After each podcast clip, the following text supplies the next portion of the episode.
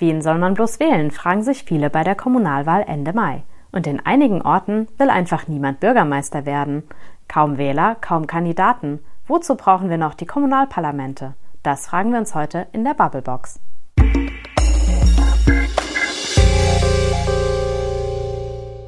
Maike.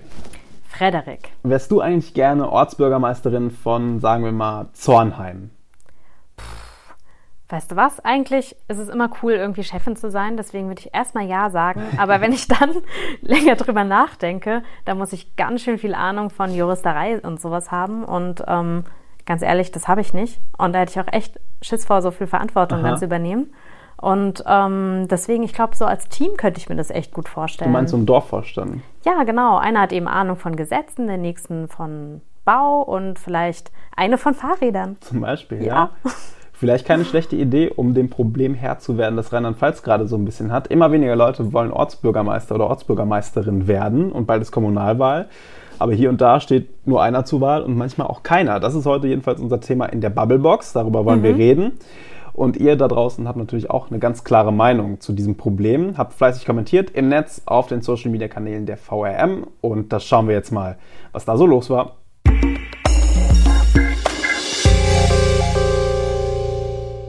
Wenn kleinere Orte immer weiter vernachlässigt werden, geradezu ausbluten auf allen Ebenen der Infrastruktur, wie soll es gelingen, wieder Menschen zu motivieren, auf das Land zu ziehen? Mancher Kandidat geht aus taktischen Gründen nicht in die Urwahl und outet sich erst später. Sowas sollte unterbunden werden, denn da zeigt sich meist, dass die Wahl keine echte Wahl ist, sondern gerade in kleineren Gemeinden geprägt ist von Klüngel und Vetternwirtschaft. Für was wurden eigentlich die VG-Verwaltungen eingeführt, wenn immer mehr Arbeit, die sehr viel Fachwissen erfordert, in die Ortsgemeinden verlagert wird? Da stehst du doch als Bürgermeister immer mit einem Fuß direkt im Gefängnis. Der Job eines ehrenamtlichen Bürgermeisters ist mittlerweile leider alles andere als vergnügungssteuerpflichtig. Respekt vor jedem, der das macht.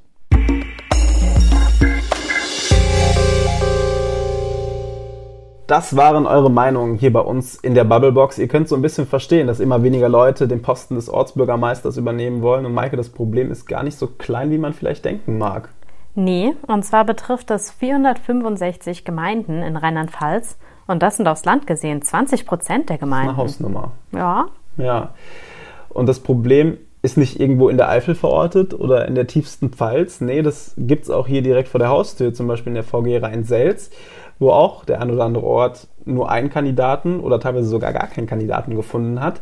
Äh, wir haben mal telefoniert mit dem Redaktionsleiter der Landskron-Redaktion in Oppenheim, Uli Gericke, und er erzählt uns mal so ein bisschen, wie es denn in der VG Rhein-Selz so in den nächsten Wochen zugeht im Vorfeld der Kommunalwahl.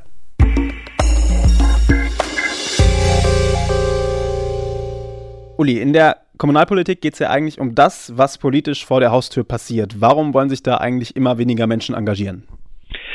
Problem ist, glaube ich, dass zwar vor der Haustür unglaublich viel passiert, aber die Einflussmöglichkeiten der Kommunalpolitik sehr gering geworden sind. Viele, viele Kommunen sind hochgradig verschuldet, weil schlicht und ergreifend zu wenig Mittel bei ihnen ankommen. Gleichzeitig sollen sie immer mehr Aufgaben übernehmen. Und das ist natürlich ein ganz, ganz schwieriger Spagat, den sich viele Kommunalpolitiker oder kommunalpolitisch Interessierte vielleicht nicht mehr so aussetzen wollen. Hinzu kommen natürlich allgemeine gesellschaftliche Phänomene, denke ich, wie zum Beispiel die Fragmentierung der Gesellschaft, ähm, dass die Menschen immer weniger Zeit fürs Ehrenamt haben und äh, nicht zuletzt auch, dass die Ämter vielleicht nicht so attraktiv sind, äh, um Leute anzuziehen. Mhm. Ähm, du hast letztens mal ein bisschen aufgedröselt, wie die Lage bei euch in der VG Rhein-Selz ist. Erzähl uns einfach mal so ein bisschen, ähm, wer tritt da nochmal an, wo war es besonders schwierig, ähm, Ortsbürgermeisterkandidaten zu finden? Wir haben hier insgesamt in der Verbandsgemeinde Rhein-Selz 20 Kommunen. Das ist ja die größte in Rheinland-Pfalz. Ähm, dort gibt es zwei Gemeinden, Hillesheim und Eimsheim, in denen es bisher gar keinen Bewerber für die Wahl am 26. Mai gibt, was zur Folge hat, dass dann der Gemeinderat äh, eine andere Lösung finden muss. Ähm, das ist durchaus nicht so ganz ungewöhnlich. In Rheinland-Pfalz entspricht das so dem normalen Durchschnitt. Allerdings, was ich persönlich für viel bedenklicher halte, ist, dass in weiteren acht Kommunen ich zähle nochmal gerade nach, nein, in weiteren neun sogar, nur ein einziger Kandidat zur Verfügung steht. Das heißt, die Leute haben dort gar keine Wahl. Es gibt dort tatsächlich nur einen einzigen Bewerber und das ist natürlich nicht im Sinne der Demokratie. Das ist wohl so. Ähm, was würdest du denn sagen, wie ließe sich dieses Amt des Ortsbürgermeisters attraktiver gestalten in der heutigen Zeit? Natürlich spielt da auch das liebe Geld eine gewisse Rolle. Wenn man mal sieht, dass ein ehrenamtlicher Ortsbürgermeister maximal 2200 äh, Euro Aufwandsentschädigung im Monat bekommt, allerdings das auch nur bei einer schon sehr, sehr großen Gemeinde von 8.000, 9.000 Einwohnern, er gleichzeitig aber in dem Amt die, die Herrschaft über 80 Mitarbeiter ausübt, vor allen Dingen zum Beispiel Kita-Angestellte oder auch Bauhofangestellte, äh, also sozusagen ein mehr als nur mit kleines mittelständisches Unternehmen führt, ähm, dann steht das schlicht und ergreifend nicht mehr in einem besonders gesunden Verhältnis. Also die Entlohnung ist sicherlich nicht etwas, was diesen Job zusätzlich attraktiv macht. Was aber, glaube ich, noch viel, viel wichtiger wäre, ist, dass man schlicht und ergreifend auf der kommunalen Ebene wieder mehr Einflussmöglichkeiten hat, dass schlicht und ergreifend die finanzielle Ausstattung so ist, dass man auch wirklich dort gestalten kann. Das würde vielen Interessierten wahrscheinlich schon reichen, um sich vielleicht da mehr zu engagieren wie das immer so ist. Es gibt ja auch die Gegenbeispiele. Es gibt welche, die stellen sich zum wiederholten Male zur Wahl, die brennen für ihr Amt. Was sagen denn die? Warum wollen die unbedingt wieder oder weiterhin Ortsbürgermeister sein? Das ist sicherlich nicht nur reines Pflichtgefühl, das ist äh, ein hohes Verantwortungsbewusstsein, vor allen Dingen bei Menschen, die schon lange in einer Kommune leben und einfach sagen, ich möchte das Umfeld, in dem ich lebe, mitgestalten und zwar so gestalten, dass es meinen Interessen entspricht. Ähm, das ist, glaube ich, ein ganz, ganz äh, hoher äh, Antriebsfaktor. Meistens sind diese Menschen dann auch anderweitig im Ort äh, massiv vernetzt. Das heißt, sie sind in Vereinen aktiv, sie äh, treiben dort Sport. Äh, das heißt, sie sind nicht nur auf die politische Rolle beschränkt. Ähm, ich glaube, das ist nach wie vor der, der größte Antriebsfaktor, etwas vor Ort bewirken zu können. Mhm. Ähm, mal ein bisschen provokant gefragt, brauchen wir denn eigentlich Ortsbürgermeister und Ortsbeiräte noch? Ließe das, sich das nicht vielleicht über ja, direkte Demokratie mit Entscheidungen vor Ort ähm, oftmals regeln oder vielleicht auch immer öfter über die äh, Entscheidung in der Verbandsgemeinde? Ähm, grundsätzlich ist das System in Rheinland-Pfalz mit der Ehrenamtlichkeit äh, wahrscheinlich schon zu überdenken. Ähm, das ist ein System, was wir nur in Rheinland-Pfalz in dieser Form haben. In Hessen zum Beispiel sieht das ja völlig anders aus. Ähm, aber natürlich brauchen wir Ortsbürgermeister. Sie sind für die Menschen vor Ort der erste Ansprechpartner bei allen Dingen, die sie bewegen und berühren. Rennen sie ins Rathaus, ähm, auch bei Dingen, für die möglicherweise die Verbandsgemeinden oder der Kreis zuständig ist. Ähm, aber da das viele Leute einfach auch gar nicht wissen und die Zuständigkeiten nicht so genau kennen, ist der Ortsbürgermeister als Ansprechpartner vor Ort äh, nach wie vor absolut unverzichtbar für meine Begriffe. Und da natürlich äh, jede Exekutive auch ordentlich kontrolliert werden muss, brauchen wir auch Ortsgemeinderäte. Allerdings muss man sich wirklich fragen, ob die Größe der Ortsgemeinderäte oder der Stadträte eigentlich noch sinnvoll ist. Ein kleines Beispiel hier aus unserem Bericht in Dolgesheim ist es so, dass die Einwohnerzahl, wie in vielen anderen Kommunen in den letzten vier Jahren gestiegen ist, auf über 1000 Bürger. Das hat allerdings zur Folge, dass der Ortsgemeinderat jetzt laut Gemeindeordnung plötzlich nicht mehr zwölf, sondern 16 Mitglieder haben muss. Und das hatte zur Folge, dass es unglaubliche Schwierigkeiten gab, genug Kandidaten für diese zusätzlichen Sitze zu finden. Da kann man wirklich die Frage stellen, wie bei vielen anderen Volksvertretungen in Deutschland auch, muss dieses Gremium so groß sein oder reicht es dann nicht auch etwas kleiner? Aber dass sie nach wie vor gebraucht werden, das denke ich schon.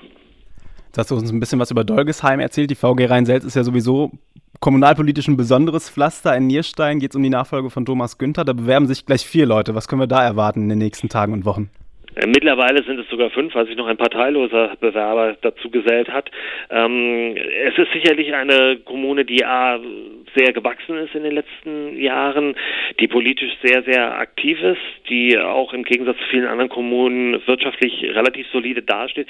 Vor allen Dingen aber hat sie ein Riesenthema mit dem Konversionsprojekt Rhein-Selz-Park, ähm, das hochgradig umstritten ist. Der Stadtrat hat sich zwar dafür entschlossen, jetzt nach vielen Bauchschmerzen die hoch umstrittene Offroad-Strecke nicht äh, zuzulassen, nicht zu bauen.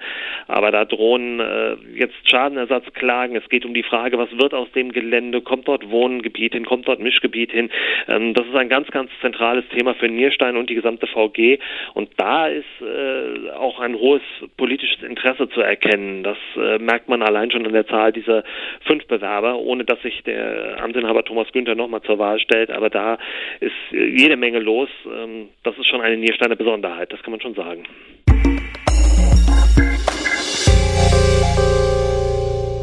Uli Gericke war das, unser Kollege aus Oppenheim, Leiter der Landskron-Redaktion Maike. Und der hat uns erzählt, wir haben es gerade gehört, in Nierstein wollen gleich fünf Leute Bürgermeister werden.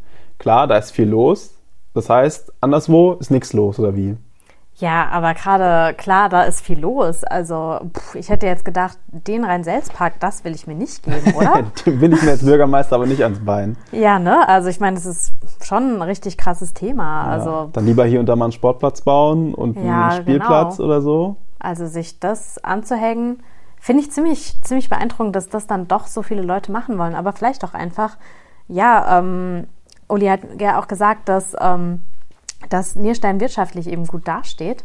Und ich glaube, das ist auch einfach ein Grund, weil es macht natürlich mehr Spaß, wenn man auch ein bisschen was zur Verfügung hat und wirklich Ideen realisieren kann oder sich in meinem Rhein-Selz-Park eben auch wirklich einbringen kann, ja. als wenn man eigentlich kaum Geld hat, kaum Dinge, die passieren. Klar, mit ja. ein bisschen Kohle in der Tasche geht es einfacher. Ich glaube, das Problem, was viele Ortsbürgermeister haben, ist, dass sie sagen, boah, ich würde gern so viel machen, aber ich kann gar nicht. Und dass es dann vielleicht auch ein bisschen frustrierend ist, wenn mhm. die Leute, wie Uli auch gesagt hat, sie klingeln immer bei dir, klopfen an und sagen, können wir nicht und können wir nicht. Und du musst sagen, ja, geht nicht oder geht ja. auch zur Verbandsgemeinde oder geht auch zum Landkreis, weil das ist übrigens was, was mir der Uli äh, nachher noch nach unserem Telefonat erzählt hat, dieses Stichwort Ehrenamtsförderung. Der Landkreis Mainz-Bingen mhm. gibt ja viel Geld für diese Ehrenamtsförderung aus, aber das ist eben auch Geld, was die Ortsgemeinden nicht selber verwalten können. Darüber können sie nicht selber entscheiden. Die müssen dann wieder diesen Umweg über den Landkreis machen. Klar, einerseits ist es Geld, was sie dann mhm. abrufen können, aber es ist kein Geld, was sie frei zur Verfügung haben. Und klar, kann ich auch verstehen. Ist dann als Ortsbürgermeister vielleicht auch wieder ein bisschen frustrierend, wenn du immer in der Kreisverwaltung anklingeln ja. musst, anstatt selber zu sagen, komm, jetzt bauen wir mal die neue Kita. Ja, eben. Und wer will sich schon in seiner Freizeit frustrieren lassen? Weil das muss man einfach bedenken, dass es für die Leute ähm, in der Zeit könnten sie auch ihren Hobbys nachgehen, Zeit mit der Familie verbringen und ähm, mit ihren Freunden und ähm, dann müssen sie sich mit so etwas herumschlagen. Das finde ich schon ziemlich äh, krass, sich für sowas zu entscheiden. Vor allem, ähm, ja, weil ja auch hinzukommt, dass es immer eine zunehmende Belastung im Job gibt. Viele, gerade auch in kleinen Gemeinden, pendeln auch noch. Mhm. Das heißt, es steht ihnen noch weniger Zeit zur Verfügung. Also ich glaube, dass es auch ganz, ganz oft einfach ein Zeitproblem ist. Ja, das glaube ich auch. Gerade in dieser schnelllebigen Zeit, von der wir ja immer reden, Eben. ist es echt für viele ein Problem, die das, glaube ich, sogar gerne machen würden, die sich auch liebend gern in ihrem Ort irgendwie einbringen und engagieren und das mit Sicherheit auch in vielen Vereinen machen. Aber sich dann eben nach diesem Klotz des Amtes ans Bein zu binden, das ist halt nochmal eine ganz andere Hausnummer, weil du bist ja direkt auch juristisch irgendwie in der Verantwortung. Mhm. Und das irgendwie für so ein kleines Gehalt, das du dann für dein Ehrenamt bekommst, das muss man sich, glaube ich, echt zwei oder dreimal überlegen, ob man das macht. Ja, eine Bürgermeisterin hat mir mal erzählt, sie wäre praktisch Erzieherin, ähm, Bauleiterin, Unternehmensleiterin und ähm, alles in einem. Und äh, ja, und so viel Geld gibt es nicht dafür. Allerdings, es wurde jetzt immerhin um 5% erhöht. Und ähm, als ich das so gelesen habe, dass ähm, bei Gemeinden bis 1500 Einwohner es immerhin 1170 sind und ähm, bei größeren Gemeinden, die über 7500 Einwohner verfügen, ähm, sogar 2470 Euro Aufwandsentschädigung gibt. Das ist gar nicht so wenig, finde ich.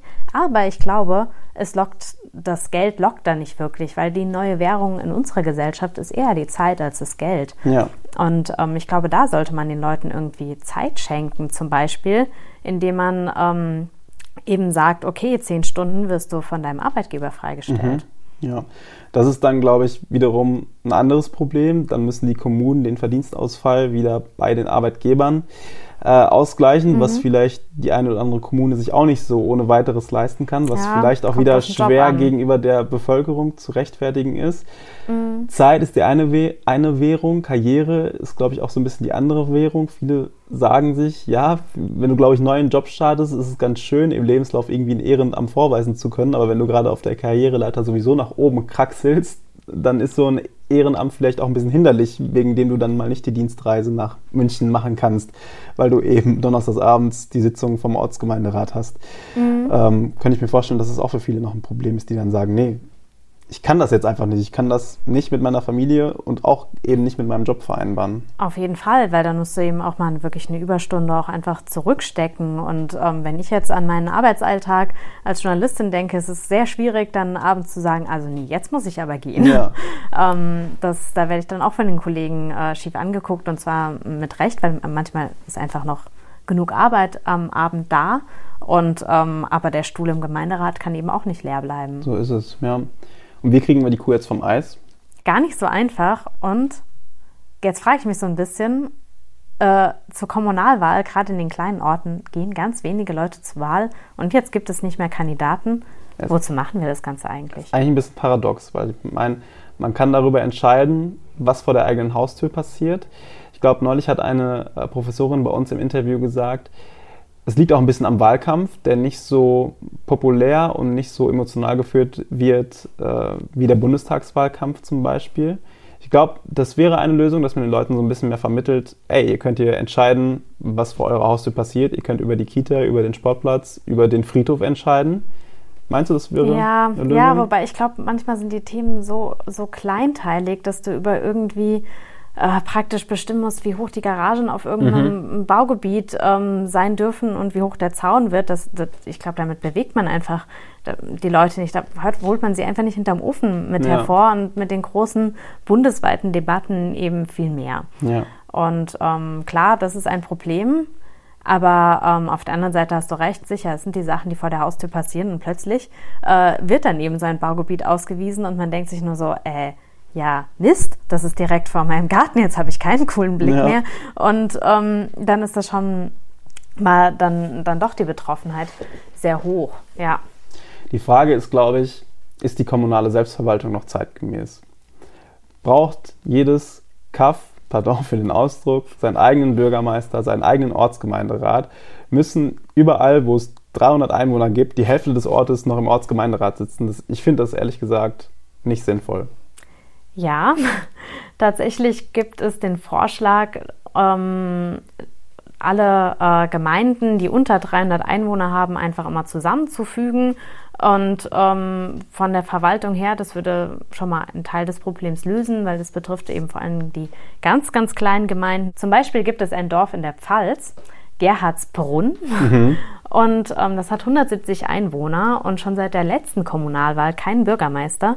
Und es wird auch diesmal keinen bekommen. Ja, also, den wundert's. Ja. Unter 300 Leuten muss ich halt auch erstmal jemanden finden. Ich glaube, vieles ließe sich über die Verbandsgemeinden regeln. Also natürlich nicht, wenn eine Verbandsgemeinde, es gibt, glaube ich, im Bitburger Land eine Verbandsgemeinde, die hat über 70 Ortsgemeinden. Da wird schwer zentral alles von der Verbandsgemeinde aus zu regeln. Aber ich glaube, wenn man Verbandsgemeinden so aufteilen würde, dass in jeder 15 bis 20 Ortsgemeinden sind, dann wird das Ganze funktionieren. Dann könnte man von einer zentralen Stelle aus Sachen regeln. Dann müsste sich niemand in dieses Ortsbürgermeisteramt quälen und die Dörfer würden, glaube ich, trotzdem weiterleben, weil es gibt oftmals ja eine funktionierende Dorfgemeinschaft. Es gibt Vereine, es gibt Menschen, die sich engagieren, die ihren Ort nach vorne bringen wollen. Ich kenne das aus meiner Heimat in Nordrhein-Westfalen, da ist es so, es gibt einen Ortsvorsteher, das ist kein offizieller Posten, aber der Mann ist der Ansprechpartner. Der ist dann der Mann, der im Stadtrat sitzt, der eben, das ist dann das Pendant zum Verbandsgemeinderat, der da die Sorgen und Nöte aus dem Ort einbringt und es funktioniert wunderbar. Also wenn alles von zentraler Stelle aus entschieden wird, ich finde, das kann funktionieren. Hm, ich weiß nicht, irgendwie äh, finde ich das schwierig. Vielleicht, weil ich sie auch einfach in Rheinland-Pfalz ganz anders gewohnt bin. Aber ähm, ich kann mir irgendwie nicht vorstellen, dass der dann auch wirklich so gehört wird. Also gut, dann ist der da Ortsvorsteher und tritt da im, im äh, Stadtrat auf und äh, da kann ich mir irgendwie so richtig vorstellen, wenn das dann so ein ganz kleiner Ort ist, dann nutzen das die Leute, die da rumsitzen, erstmal, um aufs Handy zu gucken, so ungefähr. also, ähm, ob man da nicht dann doch sehr fremdbestimmt wird und das eher so ähm, dann so ein, so ein Mittel ist, so eine Eigenständigkeit so, so zum Schein aufrechtzuerhalten, die aber eigentlich dann gar nicht mehr da ist. Nee, ich kann dir sagen, es funktioniert schon. Gerade weil heute in so Flächengemeinden viele Dörfer ja an und für sich nichts mehr haben so böse das klingt, aber die haben zum Beispiel keine eigene Kita mehr. Und dann macht es, finde ich, Sinn, sowas über eine Verbandsgemeinde zentral zu regeln, weil du eben auch gucken musst, wo können wir denn die Kitas zum Beispiel strategisch gut platzieren, damit sie von allen Orten gut erreichbar sind. Und ich finde, das ist einfach nur mit der Zeit gedacht. Und ich glaube, es ist nicht mehr so mit der Zeit gedacht, wenn jede Ortsgemeinde sich selber verwalten muss. Ja, wahrscheinlich schon, aber ich, ich kann mir schon sämtliche Facebook-Kommentare dazu vorstellen. Oh ja, auf jeden Fall. Von der Landbevölkerung, die ähm, das Gefühl hat, äh, jetzt, jetzt, zieht man endgültig. Genau, also jetzt zieht man endgültig, genau. Ja. Jetzt haben wir schon, schon keinen kein Bus, keinen Arzt und keinen Metzger und keinen Bäcker mehr. Und jetzt, jetzt geht hat, auch noch der Bürgermeister. Ja, also ja. Pff, das, ähm, ja, das finde ich auf jeden Fall sehr, sehr schwierig für die Menschen. Und ähm, kann mir auch vorstellen, dass sie es absolut nicht gut finden. Und aber auf der anderen Seite stimmt's einfach. Es leben nun mal immer weniger Leute da. Und ähm, was soll man eben machen? So ist es. Es wird ein Thema bleiben im Kommunalwahlkampf in den nächsten Wochen. Ende Mai dürft ihr wählen und das ist vor allen Dingen wichtig, dass ihr wählt, wenn dann jemand zur Wahl steht. Auf jeden Fall. Und wenn noch niemand zur Wahl steht, einfach mal überlegen, ob man nicht vielleicht doch, doch einfach mal Lust drauf hätte, es auszuprobieren. Ja, ist eine Überlegung wert. Wir werden auf jeden Fall weiter berichten und wenn ihr euch darüber informieren wollt, dann ist vielleicht das Angebot Web und App der AZ was für euch. Damit könnt ihr alle Nachrichten täglich neu in der App und im Web lesen und bleibt so top informiert, egal wo ihr gerade seid. Einfach mal im Netz nachschauen unter allgemeine-zeitung.de slash Web und App. Das war die Bubblebox für heute. Maike, hat Spaß gemacht? Ja, auf jeden Fall. Und ich glaube, jetzt denke ich doch mal ernsthaft drüber nach. Zu kandidieren? Hm, Mach das. Nicht. Oder wir ja. machen Dorfvorstand auf. Ja? Okay, alles klar. Dann wir bin ich auf jeden Fall dabei. Mhm. Alles klar. Danke fürs Zuhören. Macht's gut. Tschüss. Tschüss.